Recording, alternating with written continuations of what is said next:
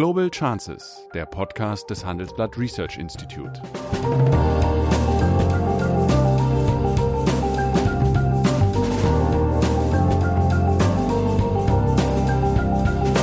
Der ehemalige Außenminister analysiert zusammen mit Professor Bert Rürup die geopolitische Lage, exklusiv für den Chefökonom, den Newsletter von Professor Rürup.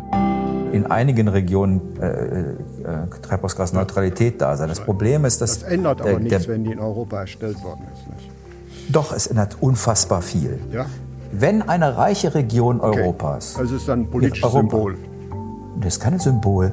Wir reden mit Menschen, die wesentlich ärmer sind als wir und die sich fragen, wieso, wieso sollen wir eigentlich was machen, wenn ihr nichts macht? Warum habt ihr pro Kopf mehr Verschmutzungsrechte als wir?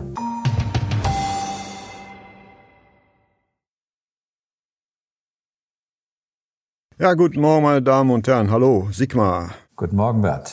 Ich würde heute mit dir, ja, eigentlich ein zentrales Thema, auch zwei kleine zusätzliche Themen besprechen. Äh, findest du es klug, dass äh, insbesondere von den Demokraten in den USA gegen Trump jetzt ein Amtsenthebungsverfahren eingeleitet wird, also gegen einen Präsidenten, der schon seit geraumer Zeit gar nicht mehr im Amt ist? Was ist da die Meta-Ebene hinter? Also das ist ja das Argument der Republikaner, äh, insbesondere der Anhänger von Donald Trump, die sagen, das ist alles Unsinn, der ist nicht mehr im Amt, also kann man ihm auch kein Amtsenthebungsverfahren, kein Impeachmentverfahren anhängen. Die Demokraten sagen, nee, nee, so einfach geht das nicht. Ein Präsident, auch wenn er aus dem Amt ist, muss sich bis zum letzten Tag seiner Amtszeit, in diesem Fall also dem Tag, an dem Capitol Hill versucht wurde zu stürmen, verantworten für das, was er getan hat. Und wenn wir ihn dann nicht ins Amtes entheben können, weil er schon weg ist, heißt es, er darf nie wieder kandidieren. Das ist neben der Aufarbeitung dieser Vorfälle, ich meine, es ist ja schon ein, bei uns, man muss sich das mal vorstellen, bei uns würde der Bund, die Bundeskanzlerin oder Bundeskanzler zum Sturm des Bundestages aufrufen. Und zwar in der Art äh, von Josef Goebbels, Volk steh auf und Sturm brich los. Da würden wir hinterher auch äh, zur Verantwortung ziehen. Bei uns gäbe es dafür äh, einen Strafrechtsparagraphen, Nötigung von Verfassungsorganen.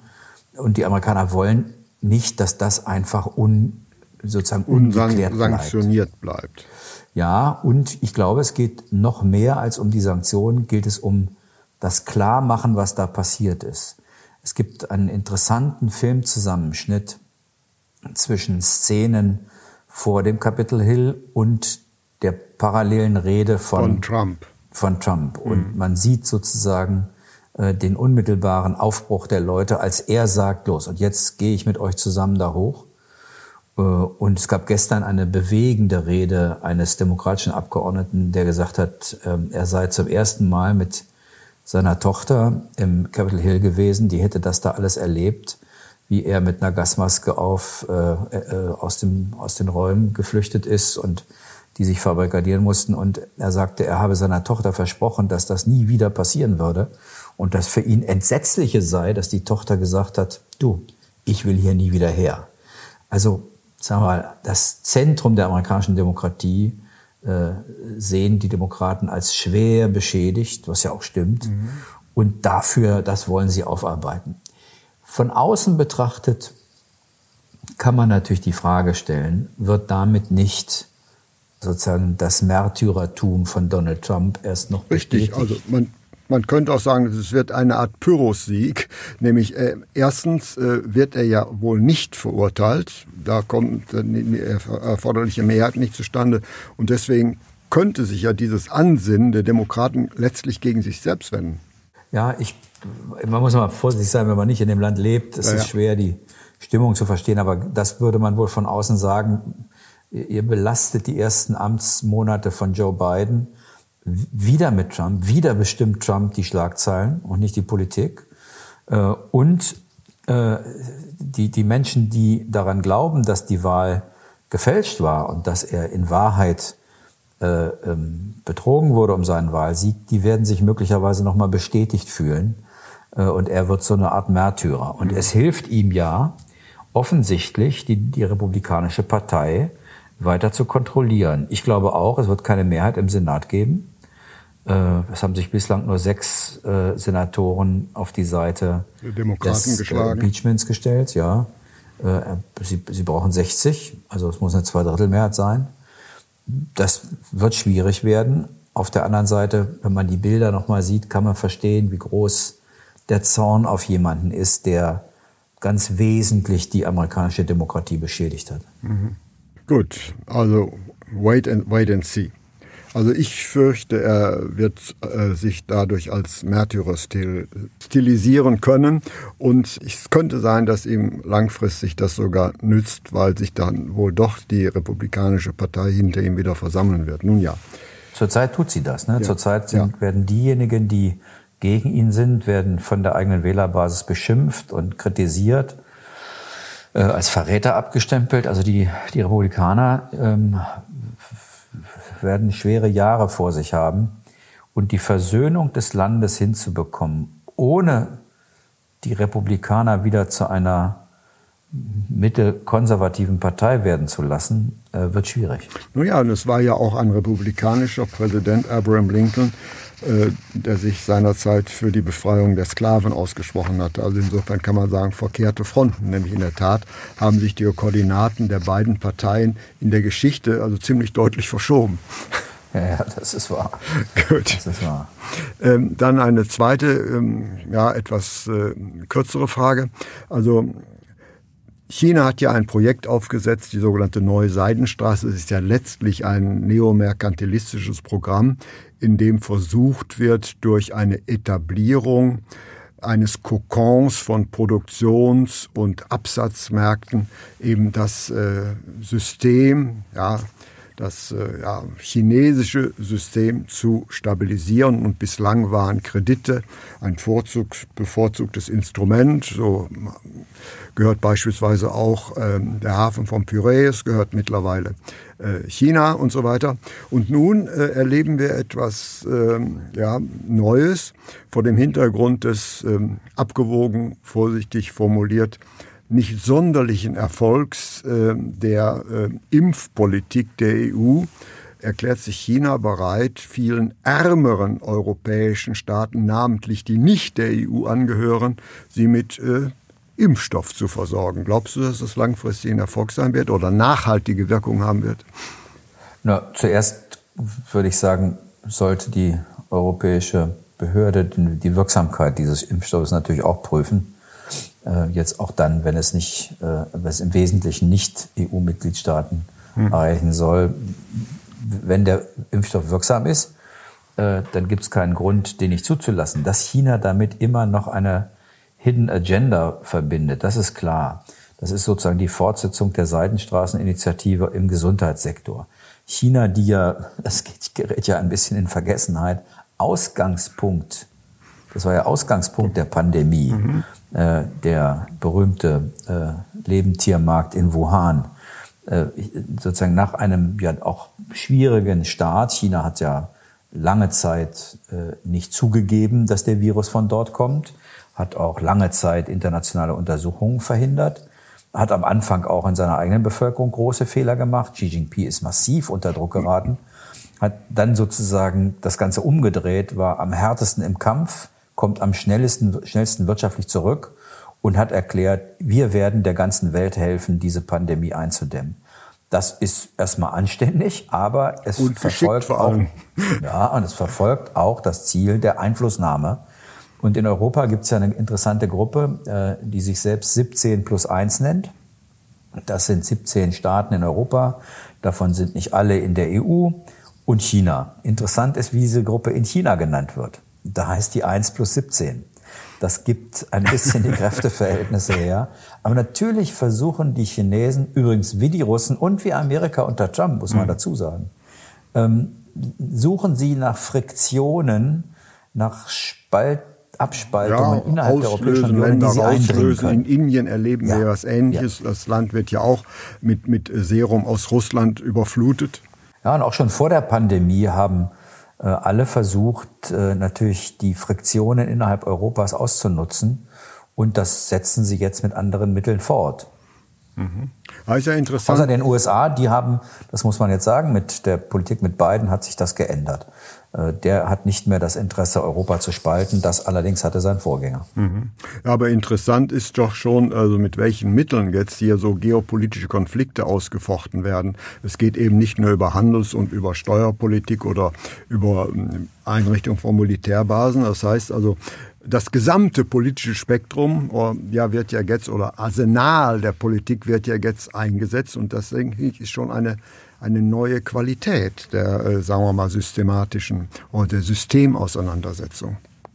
Ja, China hält sich für überlegen, und zwar nicht nur ökonomisch, äh, sondern von der Idee, wie man eine Gesellschaft organisiert, will die Institutionen der Welt beeinflussen.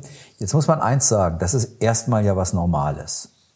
Es ist ja eher unnormal gewesen, dass wir nach dem Fall des Eisernen Vorhangs eine Zeit lang nur eine globale Macht hatten, nämlich die USA. Diese Unipolarität äh, ist ja nicht normal in der Welt und dass ein Land von der Größe Chinas mit 1,4 Milliarden Menschen, dass das nicht nur ein billiger Marktplatz sein will für Europäer und Amerikaner, das, glaube ich, muss man auch verstehen. Die versuchen, ähm, Einfluss auszuüben.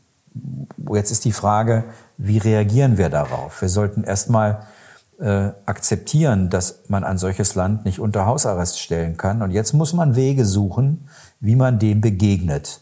Und das sollten nach Möglichkeit die demokratischen Industriestaaten gemeinsam tun. Aber äh, erstmal ist es fast normal in einer Welt, mit, dass ein solches Land mit dieser Potenz versucht, Einfluss zu gewinnen. Ja, aber man muss schon sagen, dass dieser Systemkonflikt ja, ist ja eigentlich äh, historisch bislang ein Unikat. Es gab also immer äh, sogenannte Ökonomie-Dominance. Das war mal Spanien, dann wurde es eine kurze Zeit Niederlande und dann war es äh, längere Zeit Großbritannien. Und äh, seit dem Zweiten Weltkrieg ist äh, das USA. Aber erst seitdem haben wir ja diesen Konflikt mit der Sowjetunion, mit, mit dem Kommunismus. Also insofern ist das äh, geschichtlich schon ähm, etwas Neues. Ja, ich bin kein Historiker. Ich, ich, ich kann nur sagen, dass äh, die letzten 600 Jahre natürlich der Atlantik und äh, Amerika und Europa ganz wesentlich die Welt angetrieben haben. Mit Ideen wie der Aufklärung, auch mit Kolonialismus aus Europa, auch mit Kriegen, vor allen Dingen aber auch mit Handel und auch mit militärischen Fähigkeiten. Und aus der Sicht der Chinesen ist, und wahrscheinlich zu Recht, ist diese 600-jährige Dominanz des Atlantik als der zentralen Machtachse der Welt zu Ende. Mhm. Und diese Machtachse hat sich in den Indo-Pazifik verschoben. Und was mir eigentlich auffällt, ist, wie wenig wir in Deutschland und Europa über diese Region eigentlich wissen. Mhm. Bei uns fällt das gar nicht auf, wenn Südkorea entscheidet, Japan sei kein äh, Partner, sondern mit Japan müsse man gemeinsame Interessen durchsetzen, aber an sich ist das kein freundschaftlich mit Südkorea verbündetes Land. Als sagen. Echo so des nicht. Zweiten Weltkriegs. So ist es. Und, äh, Japan hatte ja mal Südkorea besetzt. Ja, das ist eine freundliche Umschreibung ja. für schwere Unterdrückung ja. äh, über lange Zeit. Wir, wir wissen wenig über die Haltung Indonesiens. Hm. Die meisten haben vergessen, dass Vietnam und die Volksrepublik China mal praktisch im Krieg standen, dass Vietnam eingegriffen hat, um das Pol Pot-Regime was ja nichts anderes war als die Fortsetzung der Kulturrevolution Maos in Kambodscha zu beenden, die Killing Fields zu mhm. stoppen. Mhm. Wir wissen über die Rivalitäten wenig, auch Indien, Pakistan. Und da spielen sich aber, äh, da wird sich die Welt abspielen. Die, die, die transatlantische Allianz USA und Europa wird am wenigsten im Atlantik zu tun haben. Mhm. Sie wird sich am stärksten um andere Regionen kümmern müssen. Äh, Australien, mhm. Neuseeland. Neuseelands wichtigster Handelspartner ist China. Gleichzeitig stehen sie natürlich alle im, im, im, in der Sorge, dass Chinas Dominanz auch militärisch zu groß wird. Taiwan. Wie lange wird Amerika es schaffen, die Straße von Taiwan freizuhalten? Die Chinesen beginnen zu kalkulieren, ob eine militärische Auseinandersetzung um Taiwan die Amerikaner wirklich zum Eingreifen ähm, ja, bewegen würde, weil sie sagen, Amerika wird am Ende nur einen Krieg mit uns anfangen, von dem sie sicher sind, dass sie ihn gewinnen. Deswegen werden sie es wahrscheinlich nicht tun. Umgekehrt gibt es Leute, die sagen, na, seid mal vorsichtig, für Amerika steht so viel auf dem Spiel, äh, dass es auch dort möglicherweise eingreifen muss, wenn es nicht in der Welt als unverlässlich gelten will. Alleine die Tatsache, dass strategisch über die Frage nachgedacht wird, könnte es um Taiwan Krieg geben. Allein die Tatsache, dass darüber nachgedacht wird, muss einem schon Sorgen machen. Mhm. Und man kann nur hoffen, da hat der frühere Premier von Australien, Kevin Rudd, gerade einen klugen Artikel veröffentlicht, dass die beiden Länder doch miteinander stärker wieder ins Gespräch kommen, als das in den letzten Jahren der Fall war. Hoffen wir, dass er recht hatte. So, jetzt habe ich aber eigentlich das eigentliche Thema, aber trotzdem waren diese beiden Exkurse, finde ich, äh, sehr interessant. Also jedenfalls haben wir nicht umsonst darüber geredet. Aber meine eigentliche Frage, die ich heute mit dir diskutieren möchte, ist die folgende. Biden hat ja eine wichtige Entscheidung von Trump zurückgenommen, nämlich den Austritt aus dem Klimaschutzabkommen von Paris. Er ist ihm wieder beigetreten. Frage, glaubst du, ist das Weltklima jetzt gerettet? Durch das, den Beitritt noch nicht, nein. Wir laufen auf die nächste internationale Klimakonferenz in Glasgow zu. Und da gibt es eine Reihe von offenen Fragen. Eins ist klar, ohne die Mitwirkung der Vereinigten Staaten würden alle diese Fragen nicht beantwortet werden. Da geht es um den, äh, den Fonds für den internationalen Klimaschutz, der insbesondere für die Entwicklungsländer da ist. Es gibt ja auch viele Länder, denen gar nichts übrig bleibt, als sich an den jetzt schon nicht mehr vermeidbaren Klimawandel anzupassen. Wenn man ein kleiner Inselstaat ist, äh, wo der sozusagen, wo zehn Zentimeter höheres Wasser äh, dazu führt, dass die, Insel weg ist, dann will man darüber reden, um nur ein Beispiel zu sagen, oder das Ausbreiten von Wüsten in Afrika. Aber es geht auch um die Frage, welche verbindlichen Pfade des, der Verringerung von Treibhausgasen sind denn die verschiedenen Länder der Welt bereit zu gehen? Wie verbindlich machen sie das? Und sind die Zusagen dazu geeignet, wirklich das Ziel zu erreichen, dass die Temperatur mhm. gegen Ende des Jahrhunderts nicht stärker als 1,5 bis 2 Grad gestiegen ist. Ja. Und eins ist klar, ein Amerika, das daran nicht mitmacht, das hätte zur Folge, dass man sich im Grunde gar nicht treffen braucht. Ja. Ich habe eine Reihe von Klimaschutzkonferenzen mitgemacht und die damals war George Leben. Bush. in meinem ersten Leben, da war ich Umweltminister, ja. Da war George Bush, äh, äh, der Präsident der USA, der war ganz skeptisch, was man da machen soll. Und es hatte zur Folge, dass sich Länder wie China, Brasilien, Indien immer hinter den USA versteckt haben. Die wollten auch nicht, aber die haben auf die USA gezeigt. Und deswegen, glaube ich, hat das eine Dynamik, wenn die Vereinigten Staaten dort auftreten. Ja, aber man sollte sich auch mal ins Bewusstsein rufen, wenn wir mal alle CO2-Emissionen aktuell sehen, so entfallen auf China 30 Prozent, USA 15 Prozent, Indien 8 Prozent, Russland 5 Prozent und Japan 3 Prozent. Das sind die größten sechs und Deutschland kommt dann hinter Iran mit äh, knapp 2 Prozent. Und ich kann mich des Eindrucks nicht erwehren, die, sagen wir mal, westlichen Länder können machen, was sie wollen. Wenn Indien und China nicht mitspielt, werden alle Bemühungen vergeblich sein. Diese Debatte ist von Anfang an ja. da gewesen. Ich sag dir mal, wie diese Länder antworten. Ja.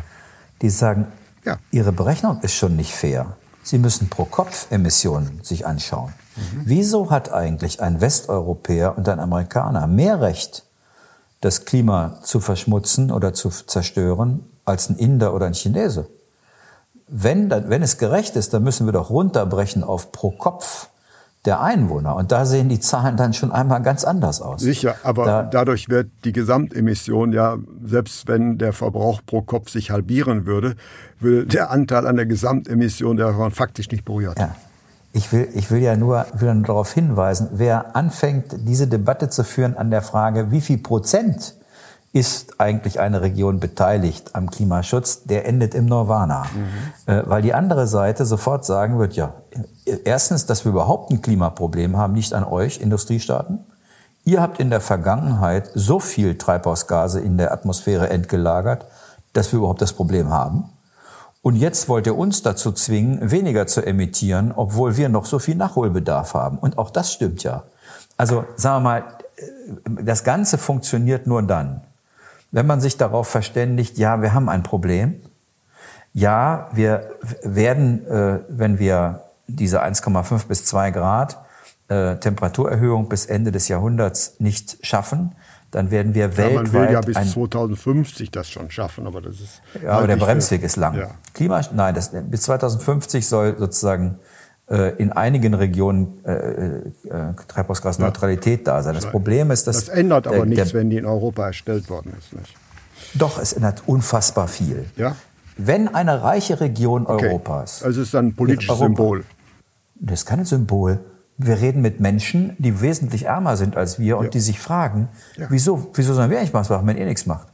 Warum habt ihr pro Kopf mehr Verschmutzungsrechte als wir? Mhm. Und das ist ein Argument. Und das alles kriegt man nur hin, wenn man sagt, okay, wir verständigen uns auf bestimmte Minderungspfade, die was zu tun haben mit der Leistungsfähigkeit der Volkswirtschaft, dem Bruttosozialprodukt, den Einwohnern, den historischen Emissionen. Und daraus ergibt sich sozusagen ein Pakt, bei dem jeder ganz bestimmte Aufgaben zu übernehmen hat. Und die Aufgabe der Europäischen Union oder Deutschlands ist nicht so sehr zu zeigen, wie viel Prozent wir denn reduzieren, sondern dass es in einem reichen Land, einer reichen Region möglich ist, Klimaschutz zu schaffen und gleichzeitig Wohlstand zu erhalten. Das eigentliche Beispiel Europas und Deutschlands liegt darin zu zeigen, dass das geht. Wenn wir das nicht hinkriegen, wenn wir entweder den Klimaschutz nicht erreichen oder unseren Wohlstand dabei beschädigen, dann werden uns die ärmeren Länder nicht folgen. Da werden sie sagen, warum sollen wir das machen? Ja, aber jetzt hast du ja das Pro-Kopf-Größe angezogen, dann muss man natürlich auch äh, den Pro, das Pro-Kopf-Einkommen äh, dieser Länder berücksichtigen. So ist beispielsweise das Pro-Kopf-Einkommen, wenn wir mal das Bruttoinlandsprodukt als Maßstab nehmen, so ist das Bruttoinlandsprodukt pro Kopf in den USA 65.000 äh, US-Dollar und in China 10.000 US-Dollar. Wenn wir äh, das, wenn wir deiner Argumentation folgen, äh, gibt es ja kaum ein Argument von China, welches seinen Ländern Wohlstand bringen will, der dann am Pro-Kopf-Einkommen gemessen wird, daran etwas zu ändern. Nee, Pro-Kopf-Einkommen nicht, aber Pro-Kopf-Emissionen. China hat einen ganz anderen Grund. Das korreliert ja ein bisschen miteinander, nicht? Ja, also Ich, China, hat, China ist, weiß, warum ist China dabei? Mhm. Äh, erstens, weil es beim Pariser Klimaschutzabkommen nicht als einziger Bremser dastehen wollte, denn damals hatten wir einen amerikanischen Präsidenten Obama, der das Abkommen unterzeichnen wollte. Und China hätte sich politisch absolut isoliert. Zweitens, das Land hat in den letzten Jahren so viele Dürren, in anderen Regionen so viele Überschwemmungen, so viele Stürme äh, erlebt, dass es merkt, dass es selber unglaublich verletzbar ist. Und die eigentliche Frage, ob man China bewegen wird, mehr zu tun, sie tun ja schon eine ganze Menge, also sie sind äh, mit Aufforstungsprogrammen zum Beispiel besser als viele andere. Sie haben Klimaneutralität äh, für 2060 angekündigt, äh, wir auch erst für 2050.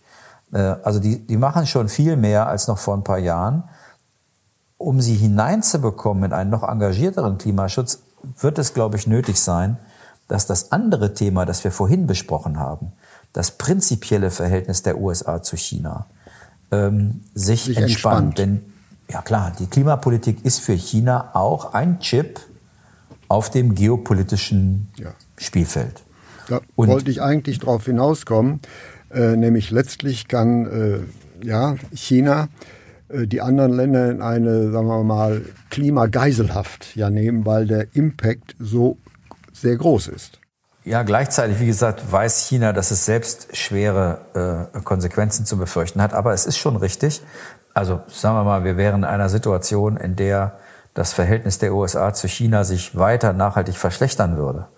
Ähm, warum sollte China dann nach Glasgow reisen und äh, gegenüber den USA zusätzliche Commitments machen. Ähm, das würde, würde es dann nicht tun. Insofern gibt es schon Grund dafür, ins, insgesamt zu hoffen, dass die amerikanische Administration zusammen mit den Europäern und anderen eine Haltung zu China entwickelt, die nicht auf totale Konfrontation mhm. setzt. Mhm. Nun haben wir ja den Befund, dass, sagen wir mal, die Politik in den USA unter Biden, was das Wording angeht, sehr viel moderater sein wird als die von Donald Trump.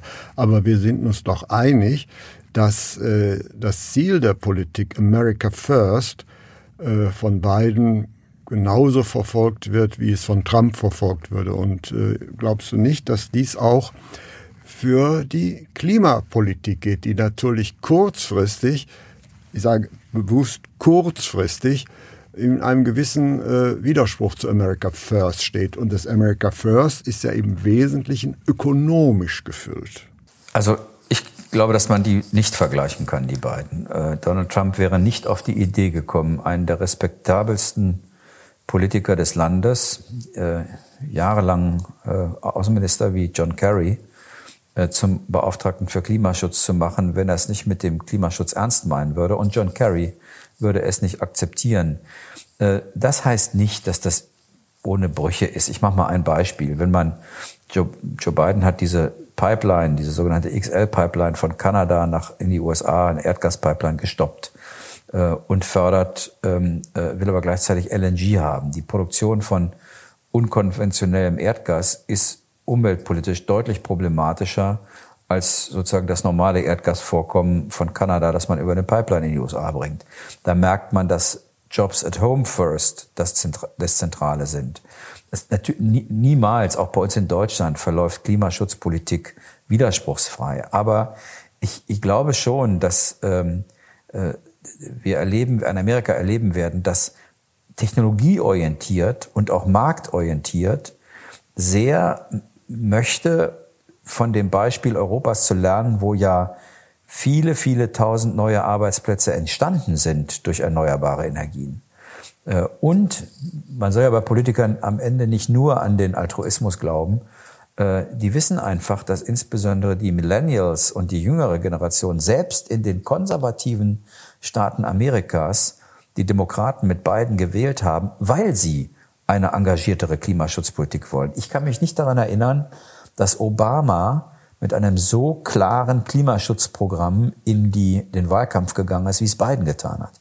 Biden hat öffentlich erklärt, dass er weg will von der Abhängigkeit vom Erdöl und der Kohle äh, und dass er dem Klimaschutzabkommen wieder beitreten will. Ähm, das war ein Teil der Auseinandersetzung. Insofern hat er auch erstmal viele Menschen auf seiner Seite, die wird er nicht verlieren wollen. Äh, könnte es sein, dass äh, China, äh, welches ja nach wie vor den größten Anteil der Emissionen jetzt nicht pro Kopf, sondern insgesamt hat, dem beigetreten ist, weil es die weiße sogenannte Kuznets-Curves gibt. Das heißt, wenn eine Entwicklung instand kommt, muss man nicht die gesamten Pfade nachvollziehen, die die anderen Staaten vorher gemacht haben, sondern es gibt bestimmte technologische Sprünge, dass auf diese Weise China seine hohe Emissionen äh, ausspielen kann, um technologische Unterstützung von weiterentwickelten Ländern zu bekommen. Könnte das ein Ziel sein? Ja, also sozusagen das Beispiel wäre von gar kein Telefon zum Handy und ja. nicht erst übers ja, Festnetz. Ja, genau das ja, ja. Also wir wissen längst, dass das Thema Digitalisierung und Artificial Intelligence beim, bei der Frage von Energieeffizienz und von der, von der Vernetzung der erneuerbaren Energien eine enorme äh, Rolle spielt. Ohne Smart Transition, ohne Smart Meter, äh, äh, sozusagen ohne die Digitalisierung ist diese Energiewende am Ende äh, nicht zu schaffen. Äh, deswegen wird China diesen großen Vorteil, den es inzwischen in diesem Technologiebereich hat, garantiert nutzen. Die Frage ist, was, was passiert mit so schwierigen Themen wie Kernenergie? Wird's, es gibt die ersten Debatten um die Produktion von sogenanntem rosa Wasserstoff. Also Wasserstoff äh, nicht etwa durch erneuerbare Energien, sondern durch Kernenergie. Ähm, ich kann das nicht beurteilen. Ich habe in der Vergangenheit immer darauf vertraut, dass Kernenergie, egal wie man politisch dazu steht, einfach zu teuer ist. Mhm. Ein neuer Kernreaktor ist unfassbar teuer äh, gegenüber jeder anderen Form der Energieversorgung. Aber es ist interessant zu sehen, was sich da gerade tut. Okay, äh, wann, äh, das weißt du mir sicher besser als ich, wird das nächste Treffen dieser Klimagruppe sein? In diesem Jahr in Glasgow. In diesem Jahr in Glasgow. Was erwartest du von Glasgow? Na, zumindest, dass ein paar der Fragen. Eine Prognose bitte für unsere Hörer. Die wichtigste, eine der wichtigsten Fragen ist der, ähm, der Zahlungen an den Internationalen Klimafonds. Äh, da sind bisher die, da ist erstens die USA in großem äh, Rückstand. Rückstand, Defizit, ja. ja. weil, weil sie sich nicht gemacht Und dann natürlich die Frage, Äh, wie stark bindend sind die Zusagen der Nationen zur Reduktion? Äh, da da gibt es ja den großen Streit immer noch über die Frage, sind das sogenannte Legal Binding Commitments, also ist, oder ist das eine freiwillige nationale Ansage, die aber nicht internationalem Völkerrecht entspricht, also wo man sich nicht hinterher im Zweifel äh, darauf einklagen kann. Also die, die Frage, wie bindend sind diese Pfade, darüber wird, glaube ich, äh, ähm, am meisten verhandelt werden. Ja, wird es ein Ergebnis geben? Ach, ich habe schon auf so viel Klimakonferenzen gesessen, wo man am Anfang gedacht hat, es gibt keins, dann gab es doch eins. Fortschritt gibt es bestimmt, da bin ich sicher. Gut. Wie weit der geht, kann ich nicht sagen.